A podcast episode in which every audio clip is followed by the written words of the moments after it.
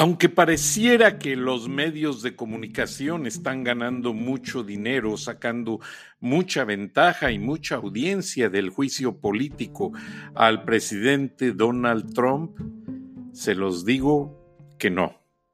Están pasando por situaciones meramente difíciles y costosas.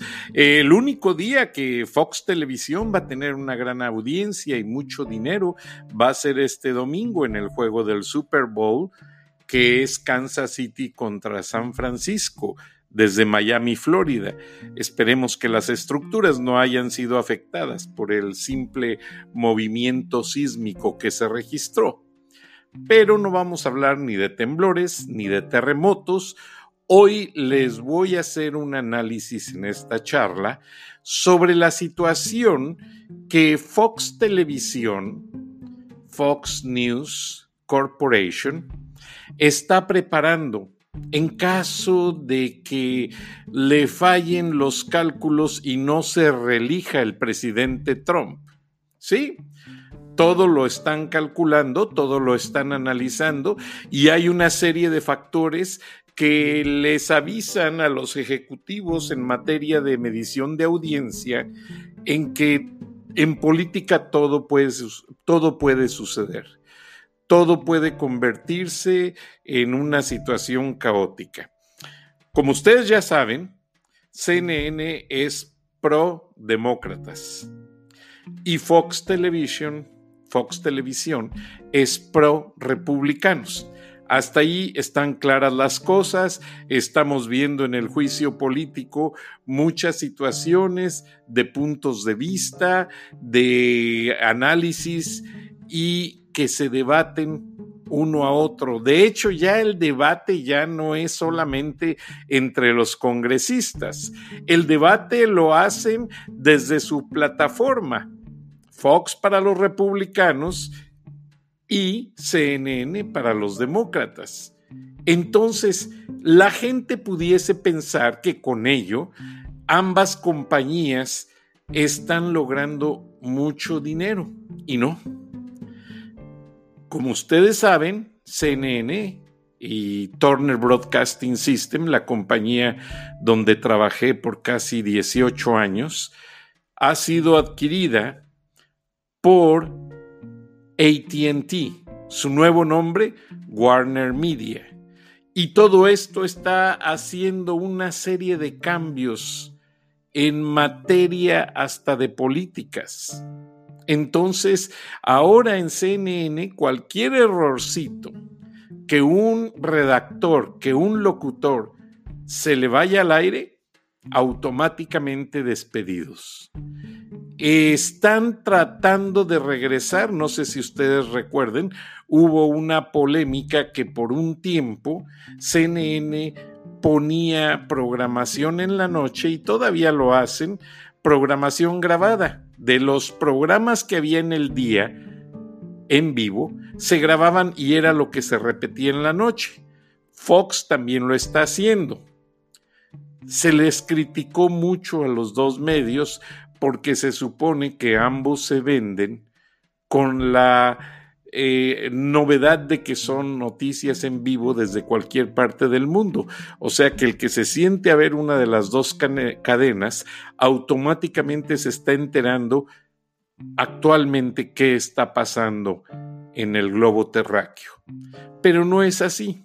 Entonces, todo esto ha venido a desenfocar pues la visión que tienen sobre estos canales. En las noches ya no hay programación en vivo, o sea, después de la medianoche hasta la madrugada, que es cuando reinician ya los noticieros de la mañana. Pero eso significa que no hay presupuesto para hacerlo. Todo es muy costoso. Ahora, el tema de hoy es que Fox News Corporation, o sea, Rupert Murdoch y sus hijos, como ustedes saben, ellos vendieron el ala de entretenimiento. Toda la programación que había enlatada la vendieron a Disney y Disney le va a quitar el nombre de Fox. Estudios y no sé bajo qué manera lo hicieron legalmente, porque de hecho en el contrato que cerraron con Disney, uno de los hijos de Rupert Murdoch es quien va a administrar esa programación para Disney. No sé, posiblemente amerite después tratar un programa al respecto, pero por ahora estamos hablando y delineando lo que va a pasar con Fox News Corporation.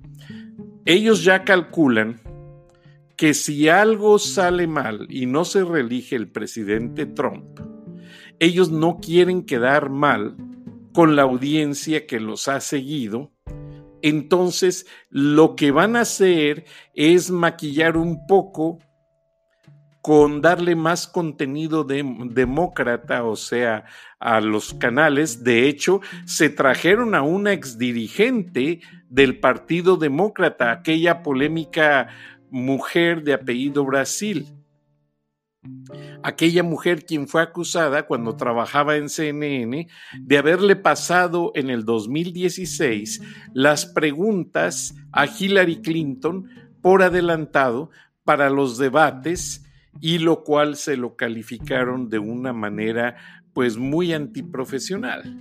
Entonces lo que está sucediendo es que esta mujer empieza a colaborar en diversos shows, pero todavía no tiene su programa específico. Ella está como colaboradora y coquetean con ella por el hecho de que, pues, si algo falla, no, nosotros no éramos solamente pro republicanos, también le dábamos voz a los... Eh, líderes de opinión demócratas. Tienen allí un Juan Williams, eh, que me cae muy bien, Juan Williams viene de National Public Radio. De hecho, un día fui a, a una conferencia de él aquí en Atlanta y es un tipo muy inteligente. Juan Williams es un analista político nato. En televisión y en radio ha hecho un trabajo excelente. A Juan Williams lo despidieron de National Public Radio por haber hecho el comentario en un avión luego de septiembre 11 eh, de tantas cosas que surgieron a raíz de la eh, homofobia hacia los terroristas. Juan Williams fue despedido, en aquella época se retiraba Holmes, que tenía un programa con Sean Hannity, que se llamaba Hannity Holmes, que eran Sean Hannity pro-republicano toda su vida y Holmes pues era la contraparte como demócrata. Entonces se había ido Holmes a hacer su otro programa y Juan Williams entró perfectamente. Eh, Geraldo Rivera, el puertorriqueño, pues hace buen trabajo, pero como que le falta un poco de seriedad en cierto aspecto bajo mi pobre punto de vista personal. Pero ya los hermanos Murdoch, bajo la, el timón de su padre, Rupert Murdoch, ya están tomando el énfasis de poder manejar la empresa hacia el lado que les funcione para seguir haciendo dinero. Porque al final del día, las empresas de medios no son una empresa para proteger la opinión pública, para proteger la verdad. Son una máquina de dinero. Recuerden que la publicidad política la facturan al triple y es algo muy lucrativo. Entonces, Rupert Murdoch se hizo muy famoso en Australia porque cuando fue como reportero a, a, cubrir la Segunda Guerra Mundial, hizo unas crónicas fantásticas en el sentido humano sobre todo lo que le pasó a la comunidad judía. Allí Rupert Murdoch obtuvo un gran reconocimiento como periodista de investigación.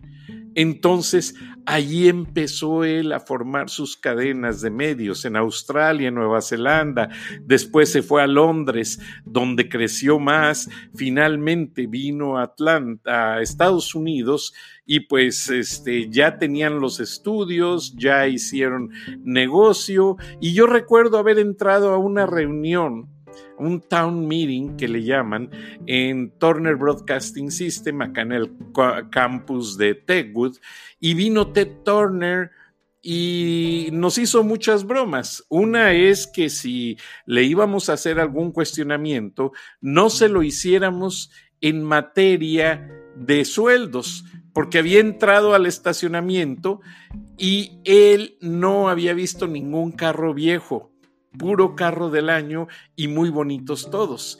Entonces eso nos causó mucha risa y nos hizo a todos muy divertida la reunión. La otra, y, les explico que mandaron confiscar todos los videos porque las personas que no podían ir al auditorio interno de las instalaciones de Turner Broadcasting grababan o veían por televisión en circuito cerrado la reunión.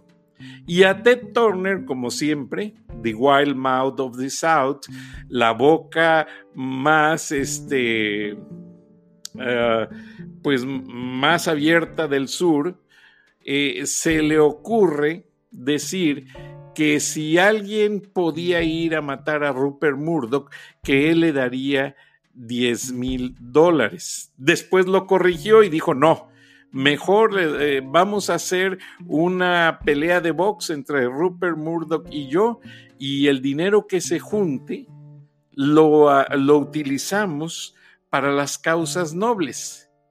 Pero pues ya el daño ya estaba hecho.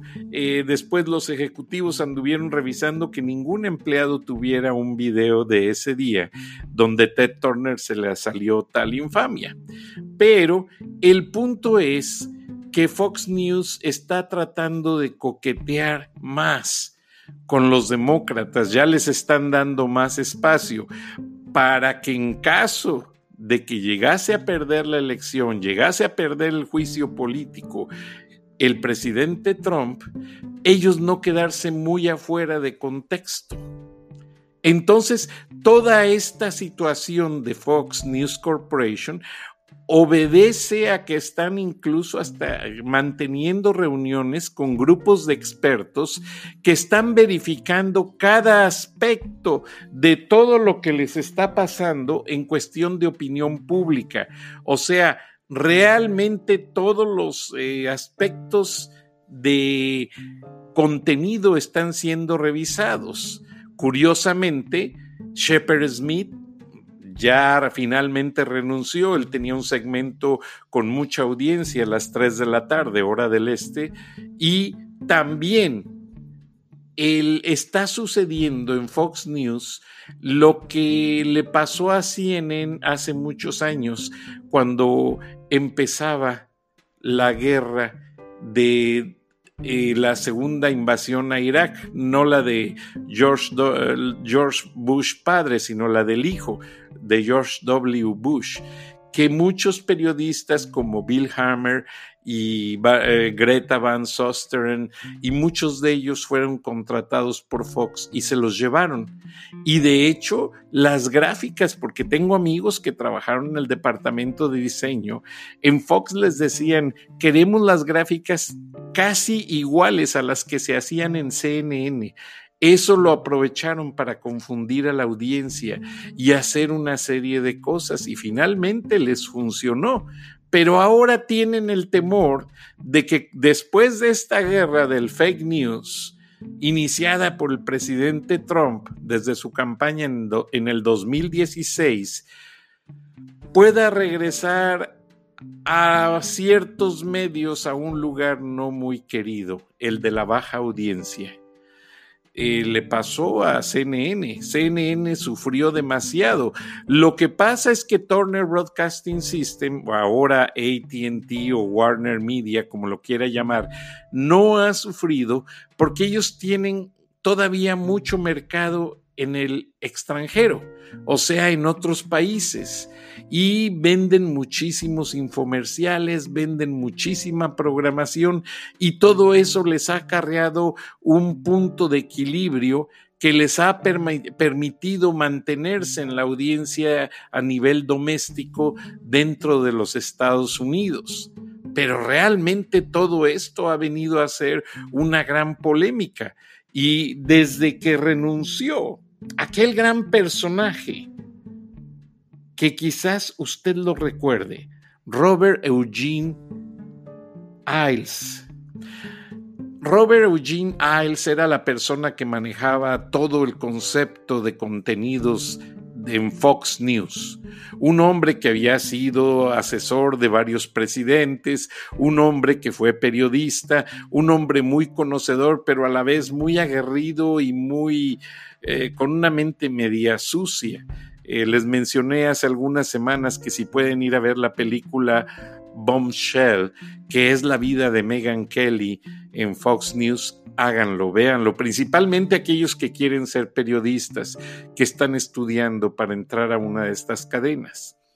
El punto es que Robert Eugene Miles empieza a manejar una polémica muy grande entre las locutoras de Fox News, llegando al punto tal que todo eso ocasiona varias renuncias, entre ellas la de Megan Kelly y también varias más. También tiene que salir Bill O'Reilly, aquel hombre muy bien vestido que tenía un show de comentarios, muy amigo de varios comentaristas más. No me voy a adelantar. Pero lo que viene para Fox News es una serie de cambios, una serie de transformaciones. Y los hijos de Rupert Murdoch le piden al padre querer hacerse cargo de la cadena Fox News Corporation, porque desde que fue despedido Robert Eugene Miles, eh, Rupert Murdoch se hizo cargo nuevamente de la cadena, pero Rupert Murdoch ya está muy grande, ya está muy viejo. Entonces los hijos quieren meterle esa dinámica y a la vez están sufriendo ciertas contiendas en el rank, en, muchas cosas, en los mercados, y es algo que no se ve en las noticias. Y aunque usted prenda los canales de noticias y diga, ay, están en todas partes, qué bien, están cubriendo, no, las cadenas de noticias atraviesan una grave crisis financiera y están sudando audiencia, o sea, están perdiendo audiencia cada día. ¿Y saben ustedes a dónde se está yendo esa audiencia? Al Internet. Porque si Donald Trump da un discurso en Atlanta y sus tres o cuatro vecinos, amigos y que son seguidores de Trump van a la conferencia, al discurso político que va a decir Donald Trump, la gente prefiere informarse con ese Facebook Live, con esos comentarios que los vecinos van a poner en Facebook, en Twitter y en varias, eh, pues realmente en varias cosas que se convierten en un trending y allí es donde la gente se está empezando a informar. Recibí un comentario de un amigo, quizás ustedes recuerden, el Chicago Tribune el año pasado despidió a todos sus fotógrafos. Y lo que hacen es alimentar el periódico con fotos obtenidas de las redes sociales y de los mismos lectores y les ha funcionado y les ha ahorrado mucho dinero.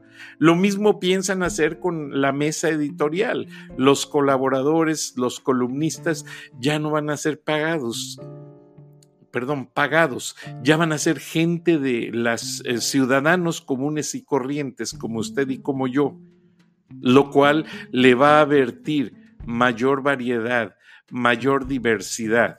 Bueno, el triste comentario de mi amigo, y no me reservo su nombre, es que el Chicago Tribune y la empresa Tribune es grandísima, tienen canales de televisión, periódicos, revistas, empresas de cable. Bueno, ya pronto va a dejar de circular en papel. En Chicago, que es una ciudad que la gente gusta mucho de leer el periódico impreso, ya va a quedar solamente en versión digital, pero van a hacer una cosa muy inteligente. Van a ir a todos los restaurantes y van a proveer tabletas con, una, con un sistema de intercambio donde la gente va a poder leer el menú y hacer su orden en la tableta y automáticamente después de ello pueden entrar a leer el periódico y entretenerse viendo el periódico en la tableta mientras llega el desayuno. Terminan de desayunar, la tableta se queda en la mesa junto con la propina y todos felices y contentos. Ahora, ese concepto lo quiere hacer el Chicago Tribune, pero lo registró Fox News Corporation en Australia.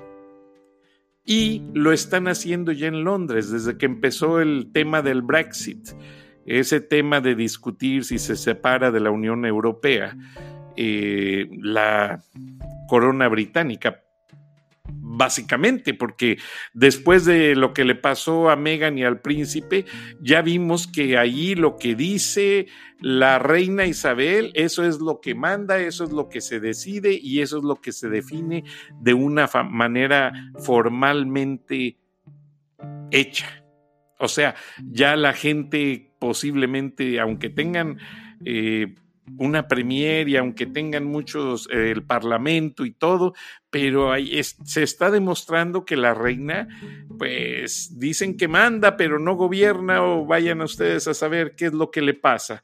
Pero vamos a también a tener al pendiente de ese tema. El caso es que News Corporation quiere que, eh, vencer en audiencia a sus contrincantes, BBC de Londres, CNN, RT, que todavía no logra mucho, eh, y lograr consolidarse. Pero para tener eso, tiene que ganar un liderazgo en estas campañas políticas. Y tal parece que durante el juicio político se está desmoronando mucho la cobertura por televisión de este juicio, de este famoso impeachment. Y la atención, grábeselo bien, la están ganando los analistas de los periódicos. Quienes escriben en un periódico están haciendo un trabajo más elocuente, más descriptivo y legalmente con más fundamentos que quienes se paran a opinar en la televisión a favor o en contra de tal o cual medida, a favor o en contra de tal o cual senador, y no se acaba la polémica. Y muchos periódicos están haciendo una cobertura que pareciera que quieren regresar a retomar la línea que ellos siempre han mantenido. En el pasado, antes del Internet, antes de la furia de la televisión por cable, los periódicos diarios tenían el poder de apoyar a un candidato y tenían el poder de opinión de manejar a una masa. Después lo tuvieron que compartir, no lo perdieron, lo tuvieron que compartir con los gigantes del cable, CNN y Fox. Y ahora viene el fenómeno transmedia a tener que compartir esto en las redes sociales. Entonces, se fragmentó el poder de la distribución de las noticias y al mismo tiempo se está fragmentando lo que es este contenido y lo que es peor, aparte también se está fragmentando la credibilidad. Y esa credibilidad se la están llevando fuentes informales de información, que son esos vecinos que ponen los videos en las redes sociales. Esos amigos que fueron a ver al presidente Trump y grabaron en el restaurante cuando estaba hablando informalmente fuera de todo discurso lo que estaba diciendo acerca de la embajadora de Ucrania, etcétera, etcétera. CNN trata de mantenerse más formal, pero no puede, y menos va a poder porque cuando ya entre totalmente el dominio de Warner Media en las manos de ATT, la telefónica, CNN tiene un proyecto de repartir la distribución de noticias de ese canal en todos los celulares que tengan bajo la cuenta de ATT. Va a ser su manera de hacer política, va a ser su manera de boicotear al presidente Trump, porque recuerden que Donald Trump boicoteó a ATT, lo acusó de monopolio. Cuando ATT quiso hacer la primera propuesta, el primer bid para comprar Turner Broadcasting System y Time Warner. Ahora, antes de esto, pues Time Warner se fragmentó, vendió las revistas a Meredith, Media, eh, dueños de muchos canales, vendieron los equipos deportivos a los socios de Ted Turner y vendieron muchas muchos assets, muchas cosas que hacían muy fuerte a Turner Broadcasting System. Ahora vamos a ver hasta dónde llega esta lucha de titanes, esta lucha en la que ya no importa la opinión pública, ya lo que a ellos les importa es el poder de penetración en el footprint de los satélites, en los households, en, llegar a más casas, en tener más dominio en todas las generaciones de la audiencia. Por eso Turner Broadcasting tiene el Cartoon Network para los niños y ahí los preparan con News for Kids y de ahí se los llevan a la audiencia más joven, a los canales para jóvenes, juegos, etcétera, y de ahí los catapultan a CNN. Es, toda una estrategia, es todo un juego importante, más importante que el Super Bowl que veremos este domingo.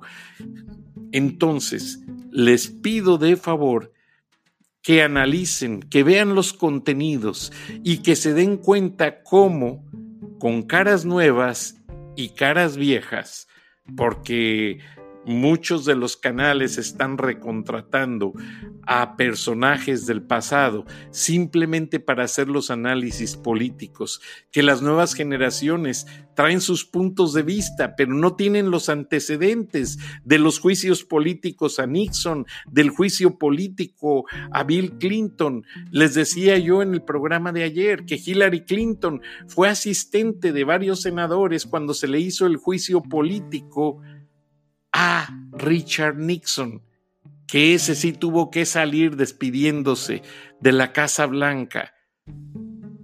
Entonces, detrás de todo este movimiento político y telúrico, se vienen muchas cosas en cuanto a los contenidos de televisión. Se habla mucho de que los jóvenes van a tener que hacer su espacio. Si no en estas cadenas Fox y CNN, se habla de una posible cadena de noticias, pero hecha completamente por los jóvenes. Pero no van a ser jóvenes egresados de las universidades, muy bien trajeados, esto y lo otro. No, Van a ser los jóvenes que ya existen haciendo sus videos callejeros, grabando limosneros, grabando personas, grabando manifestaciones. Eso es lo que se ve venir. Desde un celular a las grandes plataformas, a los grandes trendings de la opinión pública.